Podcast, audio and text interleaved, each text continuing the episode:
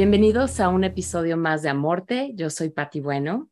El día de hoy tenemos con nosotros aquí a mi amada terapeuta Paulina García Ubar de Experiencia Somática, que también es la directora de Experiencia Somática en México y ha hecho una gran labor para poder hacer una formación increíble de esta nueva corriente de la escuela de Peter Levine, que ha cambiado la, la vida de muchísimas personas, incluyendo la mía y hoy nos va a compartir este, qué, qué ha, de qué se trata, de qué va la experiencia somática, cómo llegó a ella y, y bueno, yo en medio de, de, este, de, de, que Pau nos vaya compartiendo su experiencia, les voy a compartir un poco cómo me ha cambiado mi vida desde hace más de un año que tomo terapia con Pau, eh, tanto así que también ya me estoy formando como terapeuta somática, ya, ya acaba, acabo de terminar mi primer año. Bienvenida, querida Pau. ¿Cómo estás el día de hoy? La verdad, muy contenta, muy contenta de estar aquí acompañándote, muy contenta de verme crecer, de ver somática crecer, de verte crecer. Este, muy emocionada de compartir. Pues se ve que estás muy emocionada de compartir, Pau, porque has hecho una gran labor, algo realmente fenomenal eh, del movimiento de experiencia somática en México. Ya estás, eh, bueno, yo estoy en la tercera eh, generación de experiencia somática. Este, que es un proceso de, de, tres años, una formación que nos juntamos una semana, dos veces al año y este, traes maestros increíbles a los módulos y bueno, somos en mi generación más de 60 personas, así es que este, muy emocionada de compartir hoy contigo, que nos cuentes para empezar cómo llegaste, bueno, no, antes de que nos cuentes cómo llegaste a experiencia somática, porfa, compártenos qué es la experiencia somática. Bueno, la experiencia somática es una metodología que se puede aplicar a cualquier rama de la sanación, es decir, puede ser tanatóloga, puede ser enfermera en un hospital, puede ser este, fisioterapeuta, puede ser eh, aplicada a cráneo sacral, a psicología, hay también psiquiatras formados en experiencia somática. Entonces puede ser realmente una herramienta que se adapta maravillosamente a cualquiera de estas prácticas. ¿Por qué? Porque experiencia somática es el trabajo de unión y resolución entre cuerpo, mente, pero sobre todo a través del sistema nervioso autónomo. Entonces, muchas de estas prácticas tradicionales de, sanación trabajan de arriba hacia abajo, es decir, como que hablas, hablas, hablas y por ahí te vas ya sea atorando o desatorando, porque puede suceder todo. Y acá nosotros trabajamos de abajo hacia arriba, es decir, aprendemos a rastrear el cuerpo, aprendemos a rastrear las respuestas defensivas de lucha, huida y cuando no pudimos ni luchar ni huir, el congelamiento. Y todo esto se hace a través de la senso-percepción. Eh, la pregunta que se hizo Peter Levine en los años 60, que es el creador de esta metodología, fue ¿por qué los soldados que regresan de Vietnam regresan con síndrome de estrés postraumático y los animales que viven en su hábitat salvaje que sufren ataques de vida o muerte no tienen síndromes de estrés postraumático. Y esa pregunta nos tiene aquí el día de hoy sentadas, lo que es, es, bellísimo luego el poder de una sola pregunta hasta dónde te lleva.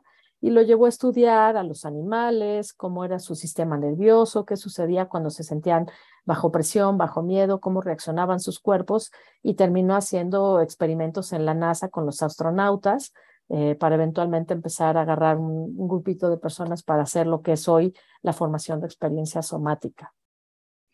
Es súper interesante y es un poco difícil de entender cuando lo tratamos de, o sea, tratamos de leerlo y entender, entenderlo con nuestra cabeza. Es una experiencia, hay que, es una ex, hay que, hay que tener la experiencia vivencial. De ahí el nombre, ¿no? De ahí claro. el nombre experiencia somática, es decir, por ejemplo, en mi generación habían muchas personas que estudiaron a Levin, que habían leído todos los libros y cuando llegaron a la formación y tenían sus primeras experiencias de sentir en el cuerpo cómo es esto de lo que estamos hablando, se quedaban pasmadas, ¿no? O sea, como que decían, pues es que lo leí todo, pero nunca imaginé que iba a ser tan poderoso, ¿no? Nunca imaginé que iba a ser tan profundo, tan suave, eh, tan amoroso, etcétera.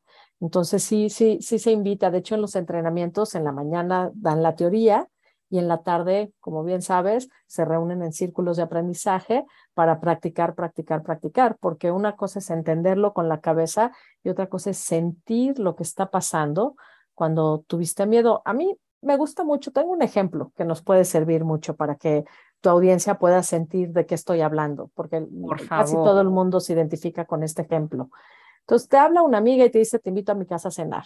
Y tú llegas a su casa, se abre la puerta y están, no sé, 60 personas ahí. Y tú pensabas que ibas a ir a cenar, ¿no? O sea, como algo chiquito, íntimo, ¿no? ¿Qué es lo primero que te pasa? pues mi cuerpo tiene como una reacción, ¿no? Y, que puede ser varias.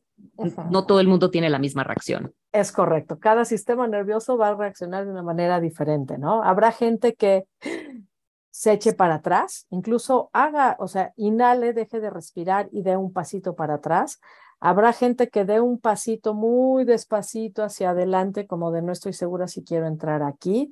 Y habrá como el borras que dice, venga, esto es fiesta, vámonos, ¿no? O sea, van a haber muchas reacciones, muchas más, de o sea, no estoy mencionando todas. Pero pongamos que yo me congelé, ¿no? Brevemente, mi respiración se cortó, probablemente mi corazón, si pongo atención, va a empezar a latir más rápido, porque me da nervio ¿Y qué es lo siguiente que hago? Cuando te congelas. te quedaste ahí así. Este, hmm, eso es una buena pregunta. O sea, como que ahorita pensando, sintiéndolo en mi cuerpo, pues no sé qué sería lo siguiente que me pase a, mí. Quizás este, en, en ese momento este, me salga de mi cuerpo, ¿no? O sea, como que me dé cuenta que no estoy adentro de mi cuerpo y sintiendo todo lo que está pasando en mi cuerpo porque es demasiado para mí. Puede ser. Puede ser que otra persona diga, no, no, no, yo ya me voy, se dé la vuelta, se suba a su coche y se vaya, ¿no? Y le mandé un mensajito a la amiga de mi hija, no era como yo me lo imaginaba. Y puede ser que alguien más diga, bueno, ¿dónde está mi amiga? ¿No? Y empiece a voltear a ver y a orientarse, a buscar una cara familiar porque cuando estamos hablando de sistema nervioso autónomo, estamos hablando de seguridad. ¿Qué es lo que nos da seguridad? ¿Dónde nos sentimos a salvo? Entonces empiezo a buscar, a buscar, a buscar y de pronto veo a mi mejor amiga que me ve, conecta con mi mirada, abre los brazos ¿Y qué pasa en tu cuerpo ahora, Pati? No, pero ya se relaja, ya quiero regresar a él, ya me siento con una temperatura este, más agradable, este, y ya tengo ganas de conectar, porque ya hay una persona ahí que, que para mí es este, muy agradable estar en su compañía, ¿no?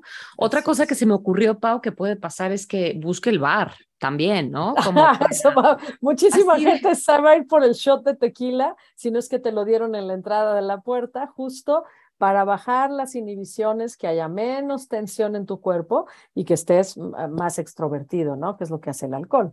Entonces, es una manera de salirte de tu cuerpo con conciencia, decir, me voy a echar un shot para relajarme y estar más presente. No estás más presente, pero sí estás menos este, angustiado, ¿no? O preocupado por el que dirán, lo que vas a decir, que, a quién te vas a topar, etcétera, etcétera. Totalmente. y, con, y con ese ejemplo, perdón que te interrumpa, también habrá otra gente que se va directo a este, al, a, la, este, a la mesa de, de, este, de, pues de las botanas para empezar a comer, cualquier cosa que yo sienta que me, que me hace sentir segura y a gusto en, en un lugar donde me siento amenazada. Así es, así es. Y, y fue la sorpresa, ¿no? Entonces, quisiera que, que quede muy claro que estas reacciones, que pueden ser miles, en cada una es diferente, pero suceden además casi siempre de manera desapercibida. O sea, es raro que nos demos cuenta porque más bien como que llegas, pum, oh, susto, volteas, ah, comida, ah, alcohol y accionas, ¿no? No tomamos el tiempo para ver qué está pasando. Y estas reacciones ocurren en nuestro cuerpo todo el día, todo el tiempo, a todas horas. Otro ejemplo muy lindo es cuando piensas en niños pequeños y está ahí la mamá y está el niño y llegan algunas personas a la casa y el niño sigue jugando, ¿no? Con sus juguetes, pero cada X tiempo voltea a ver que la mamá ahí siga. Se está orientando para estar seguro y tranquilo de que la mamá ahí está. ¿no? Y entonces la ve y ya puede seguir jugando. Este, es otro ejemplo, ¿no? Como muy sutil. Eh, hay otro ejemplo muy lindo que me gusta mucho eh, dar, y es cuando los perros eh, son cachorros y juegan a atacarse uno al otro, porque recuerda, estamos hablando de las respuestas de huida, lucha y congelamiento, o apaciguamiento es la otra. Y entonces, si tú observas la próxima vez a dos cachorros, uno va a estar persiguiendo al otro, tras, tras, tras, y el que está siendo perseguido cada X tiempo va a voltear y no está midiendo la distancia necesariamente solo de la cara eh, del depredador, está viendo la cara del otro cachorro para ver si de verdad debería de preocuparse y sentir miedo y peligro o si es un juego. Y es impresionante porque lo ves y están todo el tiempo, van corriendo y van, van viendo, van volteando a ver si, y cuando juegan así, no es hasta que un perro le dice al otro, y ya se le echó aquí con el cuello en la yugular, que el otro se queda quietecito, ¿no? Entonces, todas estas respuestas que son muy evidentes en los animales, pues está en nuestro instinto animal, porque el cerebro reptiliano es el desarrollo de millones de años evolutivos eh, de cómo mantenernos vivos. Entonces, el reptiliano es la parte más antigua, eh, que se formó hace millones de años, con tiempos evolutivos, ese lo tienen todos, las, las, lagartijas, este, cualquier animal que te le acercas y sale corriendo. Ese es su instinto de supervivencia, que es el sistema simpático de este sistema nervioso autónomo. Y con los años, el grupo de mamíferos eh, desarrolló una segunda rama, que es, tiene que ver con la conexión de grupos, ¿no? Los mamíferos suelen vivir en conexión, cuando nacen conectan con la madre a través de la mamantar, a través de las miradas. Entonces se desarrolla otra parte de este sistema que es muy diferente, que tiene más que ver con la empatía, con la socialización, em, podremos decir con el amor, aunque no es necesariamente así, pero por eso hay los caballos, por ejemplo, si tú vas caminando y te sienten nervioso, ellos empiezan a estar nerviosos, ¿no? O por eso hay terapias con caballos y con delfines, en donde ellos pueden sentir el sistema nervioso del humano y venir y apaciguarlos con su conexión, ¿no? Sintiéndose seguros. Si en cualquier momento me, me, brinco algo, me dices y, y, nos regresamos. Estoy muy claro que sí. Me quedé pensando ahorita que estabas hablando de, de, la terapia, este, de la equinoterapia y de la delfinoterapia. Yo digo que una de mis mayores este, eh, correguladoras es estar a mi perra, ¿no? Te lo he comentado en muchas ocasiones. Cuando la veo que ella está tratando de regularse, mm, como que me hace pensar, me hace tomar conciencia de cómo estará mi sistema nervioso y qué le está pasando a ella, que ella también está tratando de, de autorregularse o de corregularse conmigo, ¿no? Entonces también siento que los perros son grandes, este, terapeutas naturales, ¿no? Es correcto. Yo creo que cualquier animal que tengas de mascota, cualquier mascota suele ser una, una, un, algo que nos calma, porque suelen ser incondicionales, suelen estar ahí, este, ¿no? Hay, hay todo un vínculo muy profundo y muy amoroso. Eh, con frecuencia cuando estamos trabajando con experiencia somática y buscamos un recurso, que es algo que nos hace sentir bien, con mucha frecuencia los animales y nuestras mascotas suelen ser eh, personajes importantes en esa manera de, de sentirnos más tranquilos, ¿no? Cuéntanos cómo llegaste a, la terapia somática, cómo la descubriste. Pues yo estaba en un taller en Boulder, Colorado, que se llama Matrix Works, en donde trabajas, es una mezcla de Hakomi, que es psicología moderna, con meditación tibetana y con un poco de experiencia somática. La, la fundadora de esto utilizaba experiencia somática. Y tuvimos una, lo que le llaman ellos un enactment, el último día del taller a última hora. Y yo me acuerdo que yo estaba sintiendo lo que yo recordé en ese momento que quería trabajar, que fue una pésima idea, de hecho, porque era algo muy grande y ya iba a cerrar el taller. Entonces no sé ni por qué lo hice, pero lo hice. El resultado de esto fue que fui la última persona en hacer su enactment y cuando surgió toda esta energía de ese momento que estaba yo eh, trayendo al presente, mm, fue demasiado para mí. Y entonces, hazte cuenta que se me metió el chamuco, como dicen. Ahora pienso todo lo que son así los exorcismos y demás. Digo, no, hombre, esto es experiencia somática pura. Pero bueno, esta sensación de, de una rabia tan grande que no la puedes sostener. Y entonces justamente viene eh, el congelamiento, que es una disociación de tu cuerpo. Y, y yo lo único que recuerdo fue que dije, tengo un boleto de avión para regresar en una semana y me siento, o sea, nunca me había sentido tan en mi vida, no sé qué está pasando, no me siento bien, no me siento segura eh, de ser alguien que soy muy autosuficiente y capaz de viajar, hacer, subir, bajar, toda la vida lo he hecho y de pronto fue de, me da miedo subirme al avión, me da, o sea, todo, todo me empezó a dar pánico y no entendía por qué. Y justo íbamos saliendo del taller y Mariana Bucusi, gran amiga brasileña, pilar de experiencia somática en México, me pescó del cuello y me dijo, ¿a dónde vas? Y yo le dije, pues a mi casa, pero yo así como de, ya me voy a mi casa porque no sé qué hacer.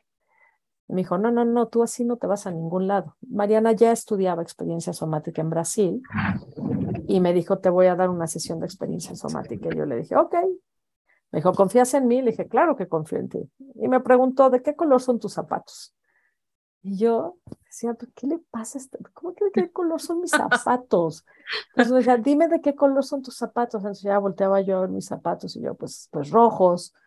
Bueno, ¿y de qué color es tu blusa? Yo decía, bueno, esta babosa, o sea, ¿me va a ayudar o qué?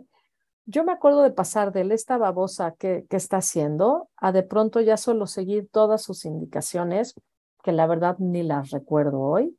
Esto fue uh, como por ahí del 2011 y, y después de una hora sentí calma, sentí paz, sentía que podía respirar, eh, sentía el piso, o sea, se me sentía arraigada y pensé, ah, no, sí me puedo quedar una semana más aquí, ¿no? Yo ya me quería regresar al día siguiente. Al final sí me regresé al día siguiente, ¿eh? porque de todos modos fue demasiado. Pero Mariana me dijo, tú necesitas esta terapia, regresa a México, busca un terapeuta. Entonces regresé a México, busqué un terapeuta, no encontré, medio que se me olvidó un día, seguí con Matrix Works y de pronto, dos, tres años después, eh, no estaba yo muy cómoda en lo que estaba sucediendo ahí con Matrix y hicieron un retiro, fui al retiro y dije, bueno, si no se me acomoda todo en este retiro, me salgo y busco otra cosa en mi vida.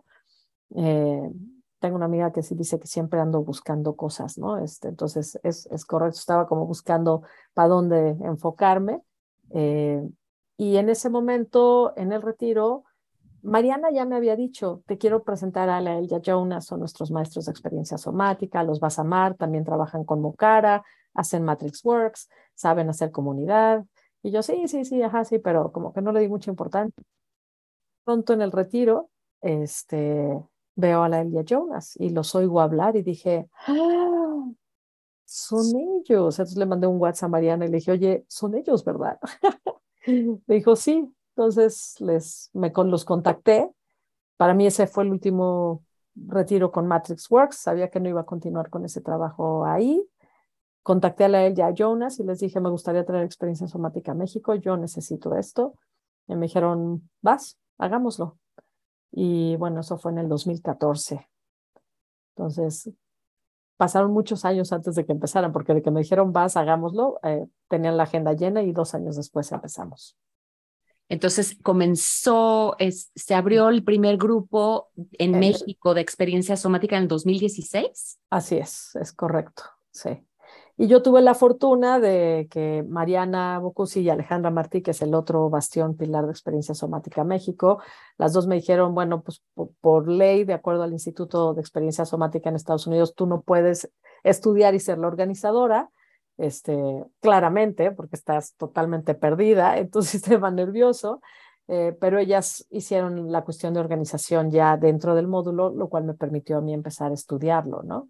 Y el primer módulo y el segundo módulo yo me la pasé prácticamente en el salón acostada en unos cojines que solemos poner cuando el sistema nervioso está rebasado, se agota, estamos hablando de electricidad adentro del cuerpo, y, yo ya no podía más con mi alma, ¿no? Entonces le decía yo a la maestra, es que no estoy en las clases, no estoy aprendiendo. Y me decía, no, no, no es, tu, tu cerebro no está aprendiendo, pero tu cuerpo sí, tú no te preocupes.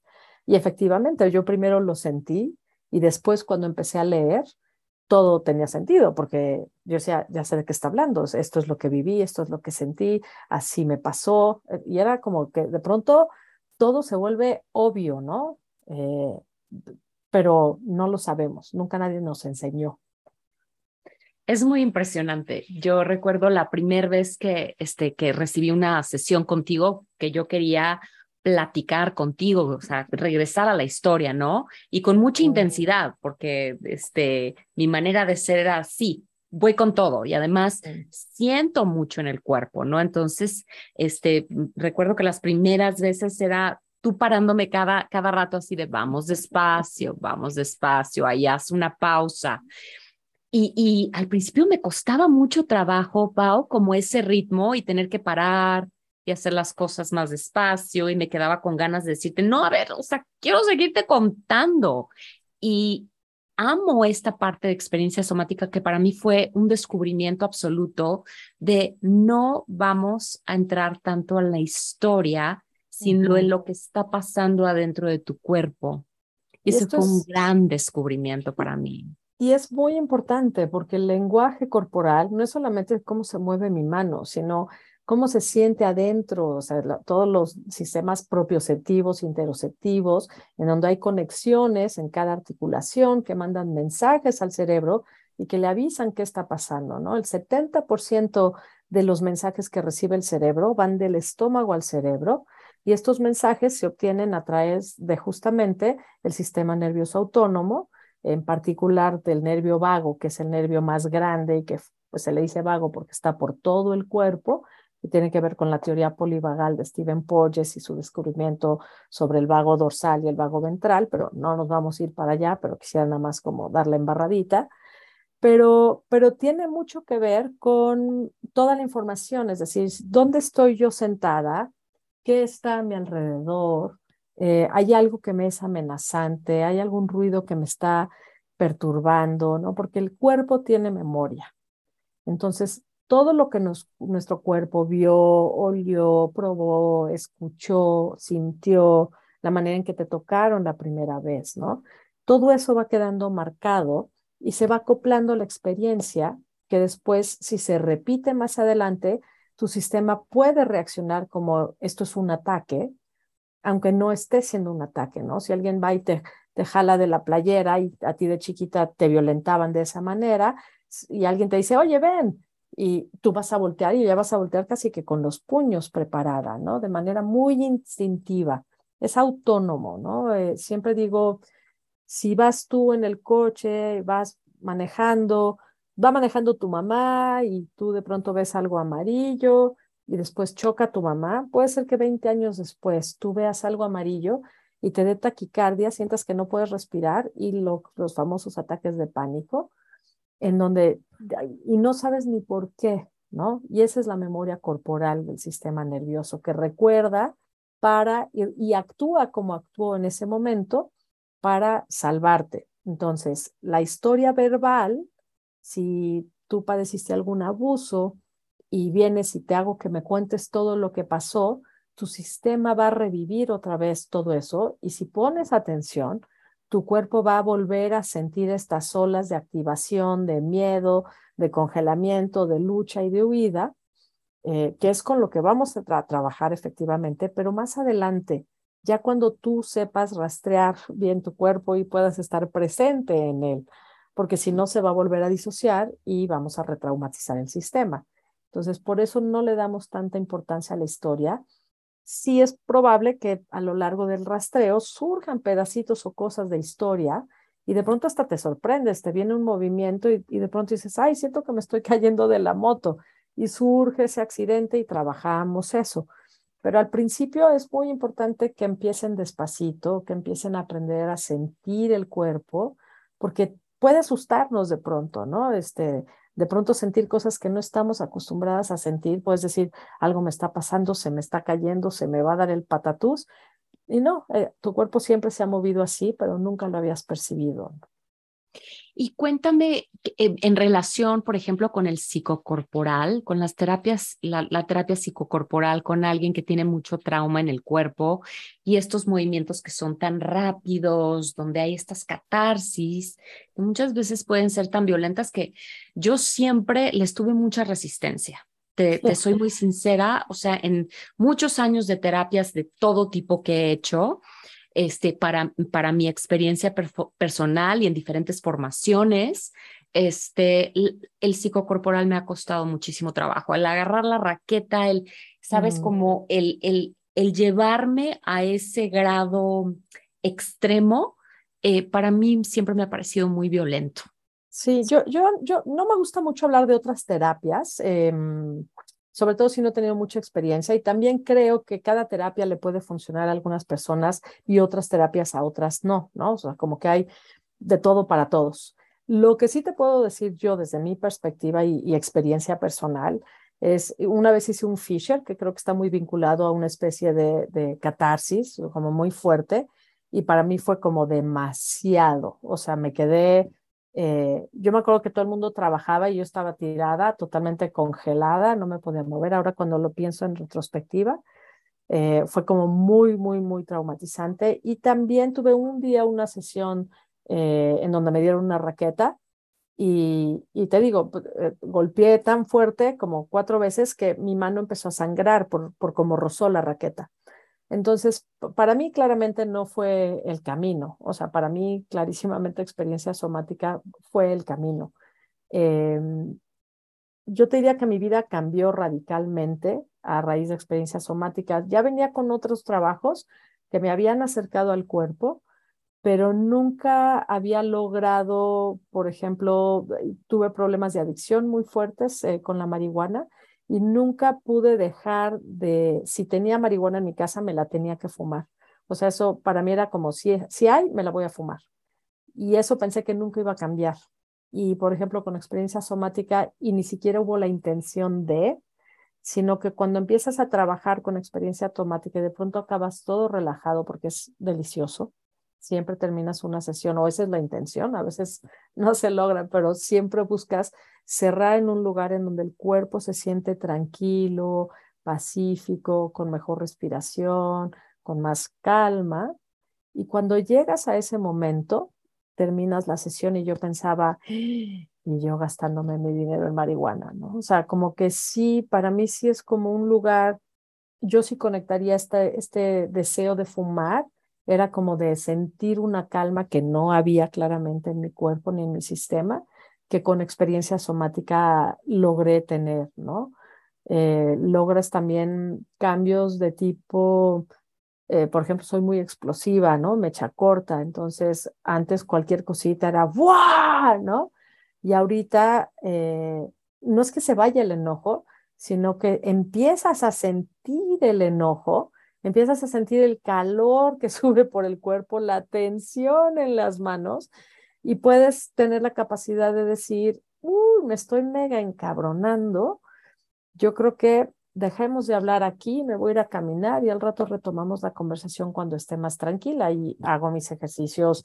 Por ejemplo, yo ya siempre vivo con mis pelotitas en todos lados, ¿no? Que me ayudan como a apretar y soltar despacito. Y cuando hago esto, esa energía de descarga eléctrica de furia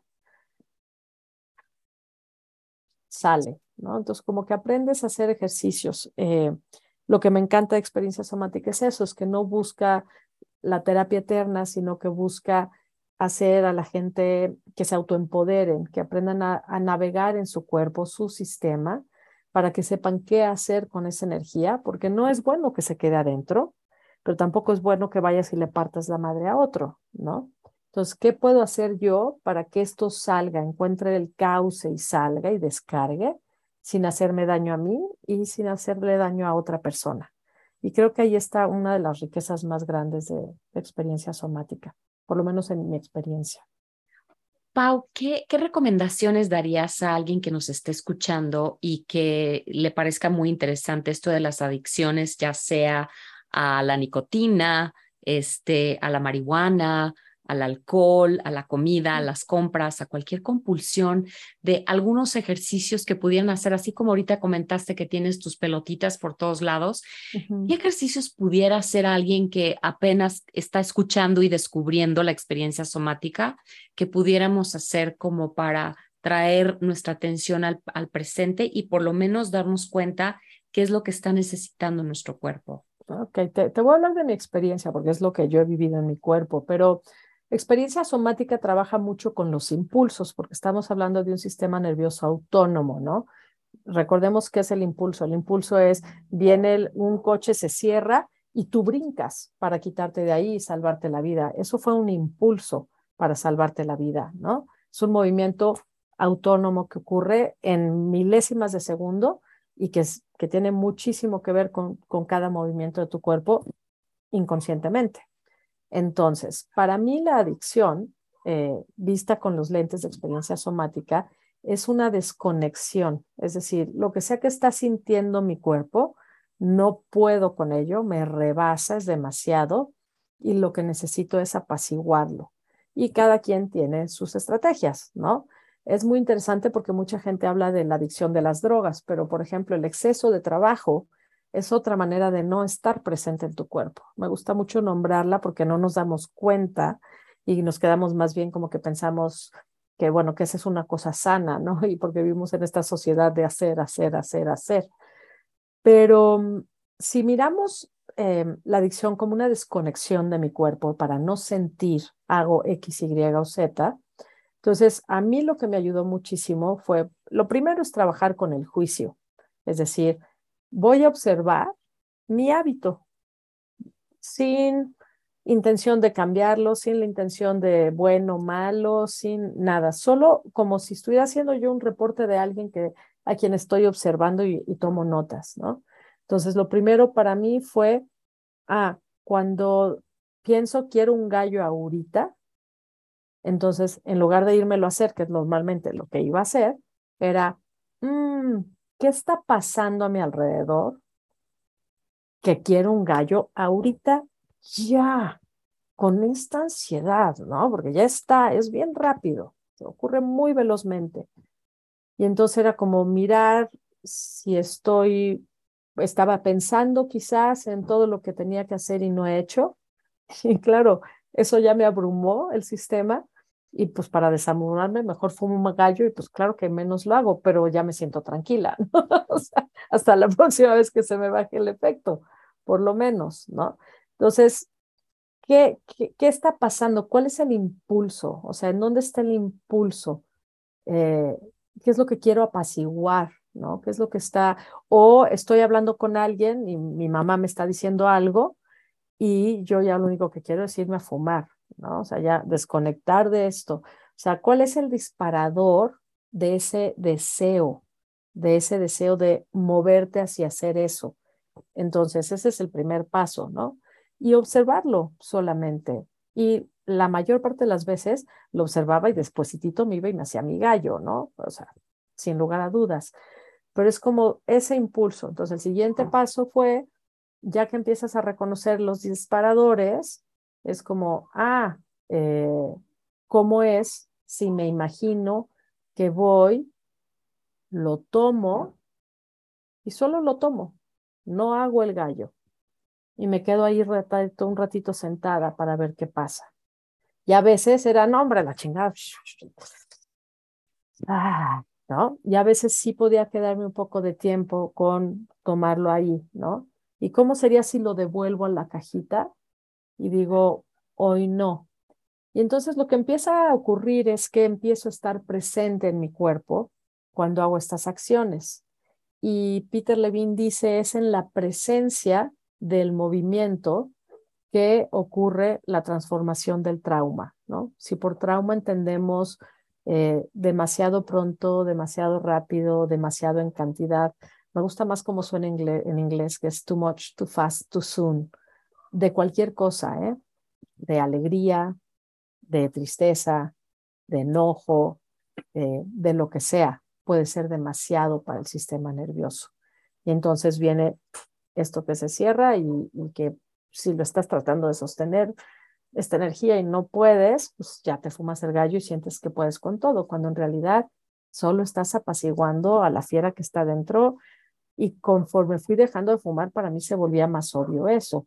Es decir, era, se volvía muy evidente que en cuanto lo hacía me sentía padrísimo, pero en cuanto volvía el asunto, porque vuelve, o sea, en realidad no lo estás eh, eliminando ni trabajando ni haciendo lo que tienes que hacer para que eso cambie. Entonces, cada vez que volvía, pues volvía igual o peor, ¿no? Y ahí es donde de pronto con esa conciencia era de, mm, esto va a regresar peor. Y al empezar a trabajar con el cuerpo, al empezar a estar más presente, descubres un montón de cosas que te hacen darte cuenta de que estar presente es más útil, es más bonito, hay más gozo, em, aprendes a poner límites, porque cuando no estás presente, el trauma tiene mucho que ver con la falta de poner límites. Es como una ruptura en tu campo energético que no te permite poner límites. Entonces, cuando empiezas a lograr cambiar todo eso poco a poco, poco a poco, poco a poco, tu calidad de vida empieza a mejorar eh, enormemente y de pronto te cachas diciendo cosas que dices, wow, dije eso con mucha calma, a pesar de sentir el enojo, y fue tomado bien y no se va a hacer. Ah, ¿no? Y entonces te fumas un gallo, no estás presente, mm, crees que eres más creativo, pero yo pienso que no. Entonces, ¿no? Como que va, va cambiando, pero, pero no, no, nunca, nunca me propuse dejar de fumar mota, solamente estar más presente fue algo que se fue volviendo más importante hasta que un día me di cuenta que tengo en un cajón todavía una pelota de hashish de este tamaño, que ahí sigue guardado porque es como mi trofeo de tú habitas aquí y yo habito aquí, ¿no? Y, y no soy moralista ni nada, o sea, no tengo nada en contra de las drogas, eh, a mí las drogas también me cambiaron la vida en su momento, eh, la adicción también me la cambió, no para bien, pero, pero vivo tranquila. O sea, si alguien, si voy a una fiesta y alguien me pasa un gallo, feliz me lo fumo, ¿no? No, no tengo el más mínimo problema con eso. Sí, a mí me, me, me llamó muchísimo la, la atención descubrir eh, que yo siempre en los momentos más relajados este, eh, platicando contigo sobre el descanso, la tina, los masajes, este, estos momentos de meditación, de contemplación, donde supuestamente me doy muchos de esos espacios, darme cuenta que, por ejemplo, siempre tenía que estar haciendo otra cosa en el mm. momento que estaba yo en la tina, en la contemplación, o sea, como que tenía que tener muchos estímulos alrededor porque no podía estar del todo como en un ritmo muy pausado y en una presencia donde hubiera quizás silencio, donde no hubieran pues muchos estímulos, ¿no? O sea, un audiolibro o este, mm, qué sé yo, la musicoterapia con el incienso o la o el, o el aromaterapia o tener la vista o tener muchos estímulos al mismo tiempo como para estar como en esta, para no sentir este vacío, por, por llamarlo de alguna manera, que, que, que era quizás en esos momentos muy amenazante para mí.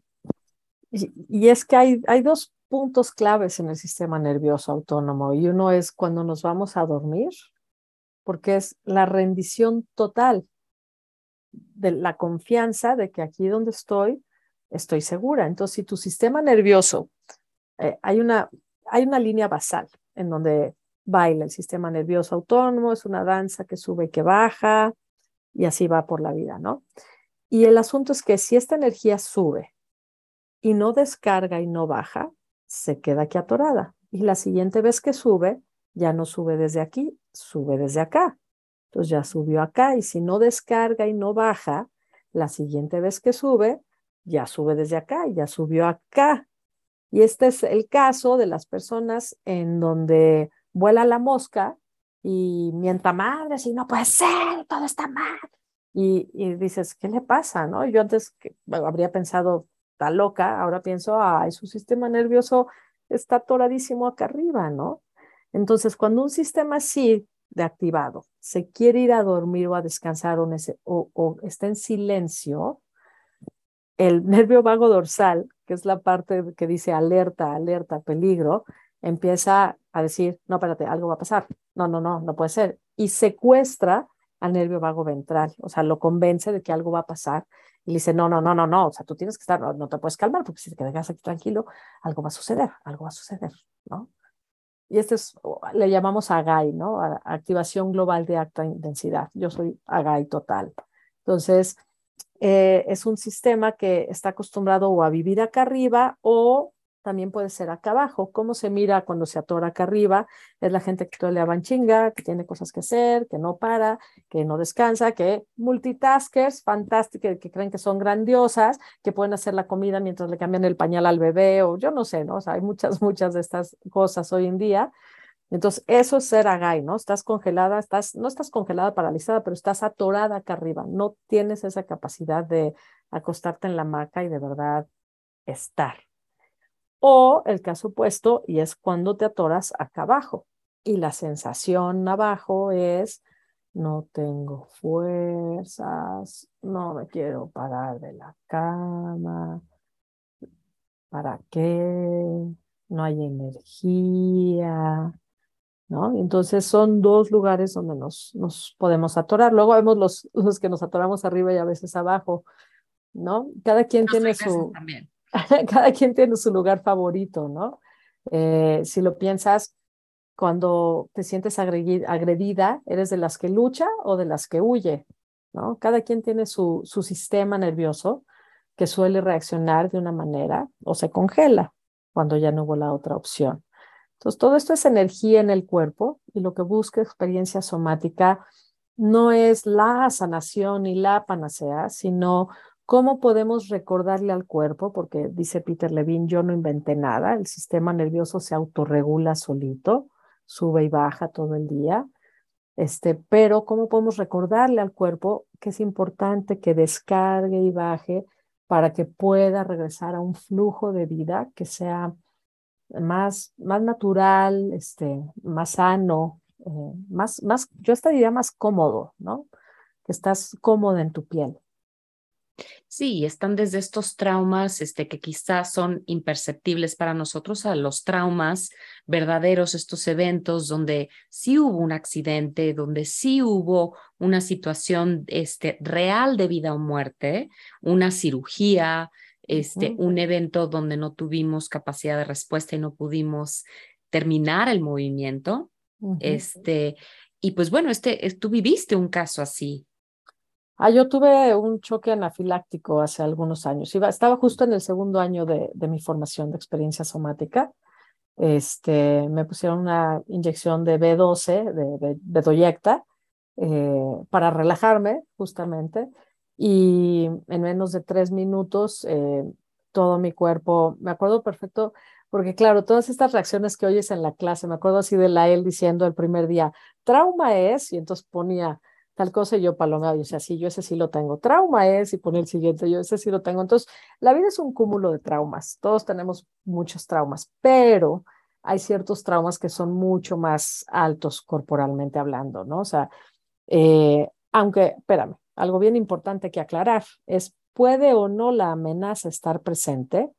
Que si yo lo vivo como un ataque de vida o muerte, así lo vive mi cuerpo. O sea, si así está mi cuerpo reaccionando, es la misma intensidad a que si te estuvieran de verdad intentando matar, ¿no? Entonces eso es... Es decir, o sea, si yo voy al cine y veo una película donde realmente me entra a mi psique de una manera donde mi sistema nervioso siente que realmente es un peligro de vida y muerte, quizás lo tengo que trabajar.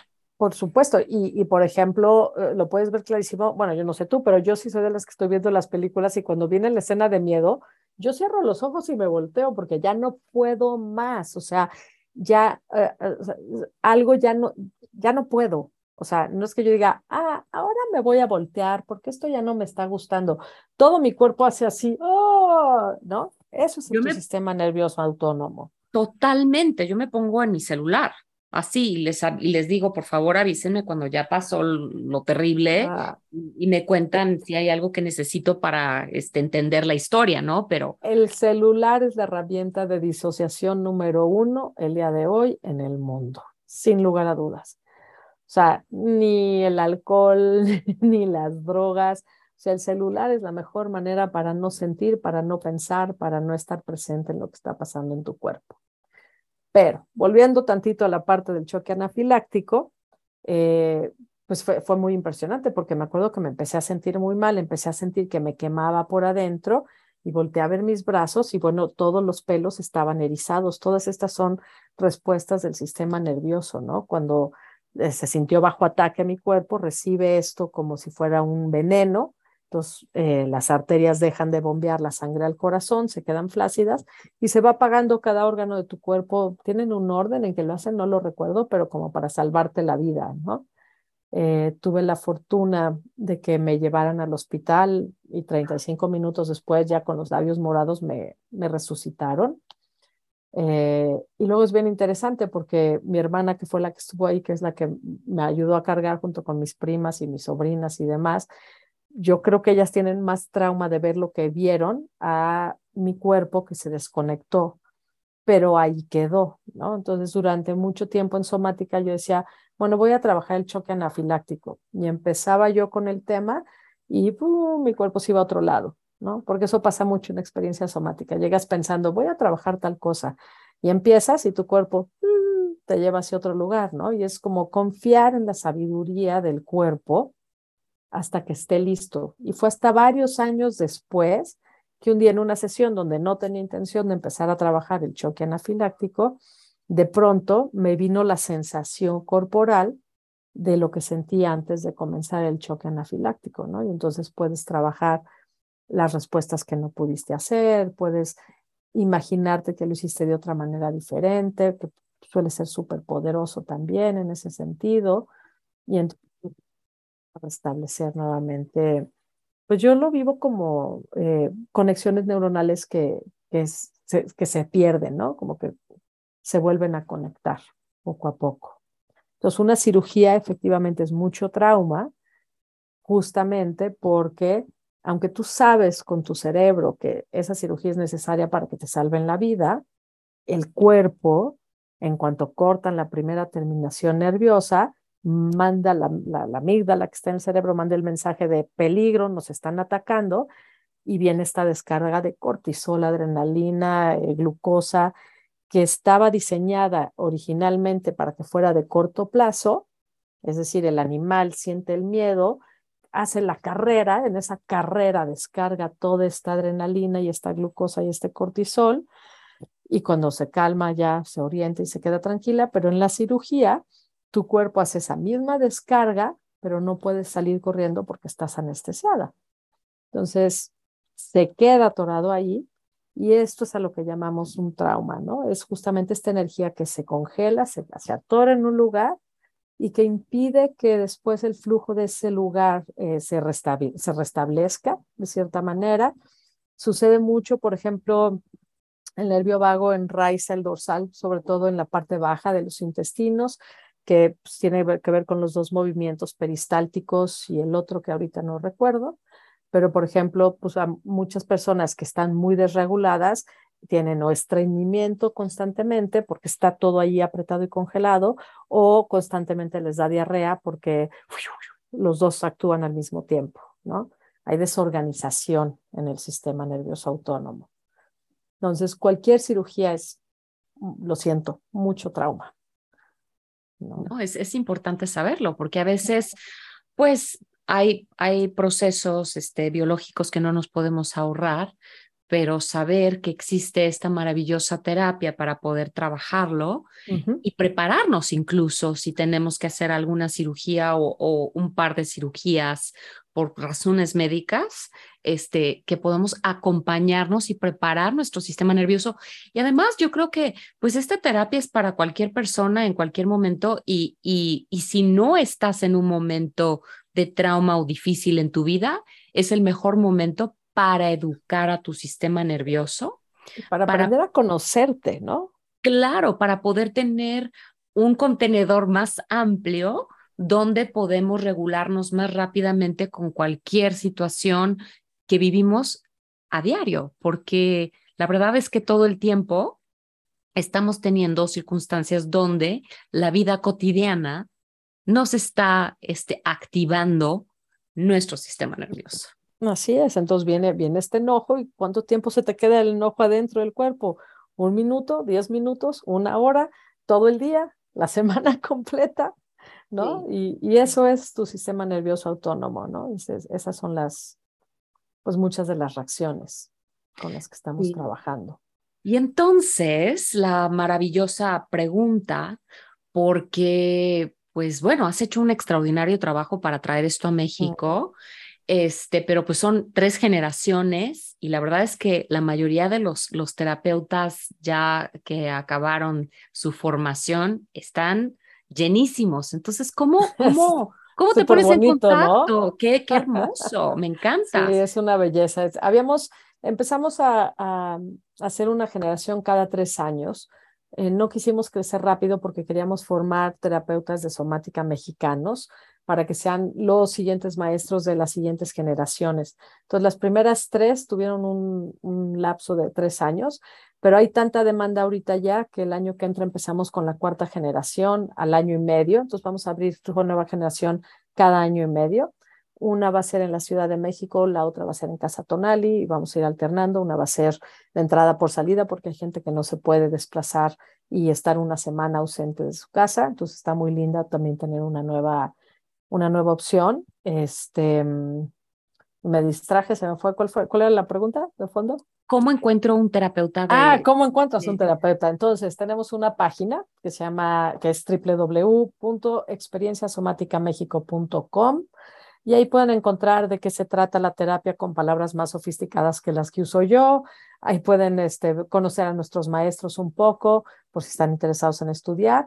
Ahí pueden también encontrar en el directorio eh, de terapeutas y ahí mismo dice si en qué lugar de la Ciudad de México está o en qué lugar del, del país está. También tenemos la fortuna de que hay gente que está viniendo a estudiar de Ecuador, de Colombia, de Centroamérica, de muchos lugares, eh, aprender con nosotros. Y bueno, está en todo el mundo experiencia somática. Entonces, si no están en México y viven en otro lugar, búsquenlo, este, Somatic Experiencing, normalmente en inglés, eh, pero está en los cinco continentes. Es algo que ha crecido muchísimo. Lo que era raro es que no hubiese en México. Eh, pero bueno, vamos a todo vapor con muchas ganas de seguir creciendo y de que haya cada vez más eh, gente bien formada, porque estamos llenos de trabajo, necesitamos más gente que esté preparada. No, no lo duden. Me encanta. Pues muchísimas gracias por tu tiempo, por esta magnífica explicación, por compartirnos todo lo que hace y sobre todo, Pau, por esta gran contribución de traer experiencia somática a México, porque pues toda tu dedicación y trabajo que has hecho ha sido una gran labor y, y pues bueno, has sembrado algo muy, muy grande y yo me siento muy afortunada de tenerte como mi terapeuta Muchas, muchas, muchas gracias por esta entrevista, por estar aquí en Amorte con nosotros el día de hoy. Voy a dejar tus redes por quienes quisieran contactarte o saber un poco más sobre tu trabajo y también, por supuesto, este, la, la página de Experiencia Somática de México. Y, y, pues bueno, yo pues muy agradecida de estar aquí con Paulina García Ubart, directora y terapeuta de experiencia somática en México. Muchas gracias, Patti. Yo, yo me siento muy afortunada de poder haberlo traído, de poder vivirlo en mi cuerpo y de poder compartirlo con la mayor parte de la gente que esté interesada en hacerlo, porque creo que es algo profundo, poderoso y valioso que deberíamos estar educando a los niños, incluso a nivel primaria, eh, sobre sus ah, cuerpos. Absolutamente de acuerdo. muchas gracias a todos y todas las que están escuchando. Este, gracias por invitarme y pues para mí es un honor eh, estar donde estoy parada. También agradezco a la vida que, y a todos los maestros y a todo lo que me llevó hasta este lugar. Muy, muy agradecida y haciendo aquí un comercial para las personas que quieran conectar un poco más contigo, ¿nos puedes rápidamente platicar un poco sobre tu nuevo podcast? Cuándo va a salir, dónde se puede. Ah, bueno, tenemos un nuevo podcast sobre placer femenino que claramente tiene que ver con mi historia sobre mi cuerpo y mi desconexión corporal. Eh, más, más, más afinado, pero lo lanzamos justo de hoy en noche, el día 14 de octubre. Vamos a lanzar el podcast, se llama Nos Tocamos, eh, en Spotify, en Amazon, en la página que es nostocamos.com. En todos lados lo van a poder escuchar. Somos tres hermanas, hablando de la historia del clítoris, eh, son 10 episodios, eh, está divertidísimo y al mismo tiempo muy educativo porque es la historia de verdad de cómo, cómo salía y se escondía, existía y no existía y cómo es que hasta la fecha muchas de nosotros seguimos sin saber bien a bien qué es y por qué da tanto placer, ¿no? Entonces, no se lo pierdan, eh, acompáñenos también. está increíble y voy a dejar toda, toda esa información en el podcast para que lo puedan, para que lo puedan ver. Que disfruten y que sigan conectando con sus cuerpos cada vez más. Muchísimas gracias y gracias a todos los que nos escuchan. Yo soy Pati Bueno, estamos en Amorte en un episodio más y este, los esperamos en la próxima. Que tengan un lindo día.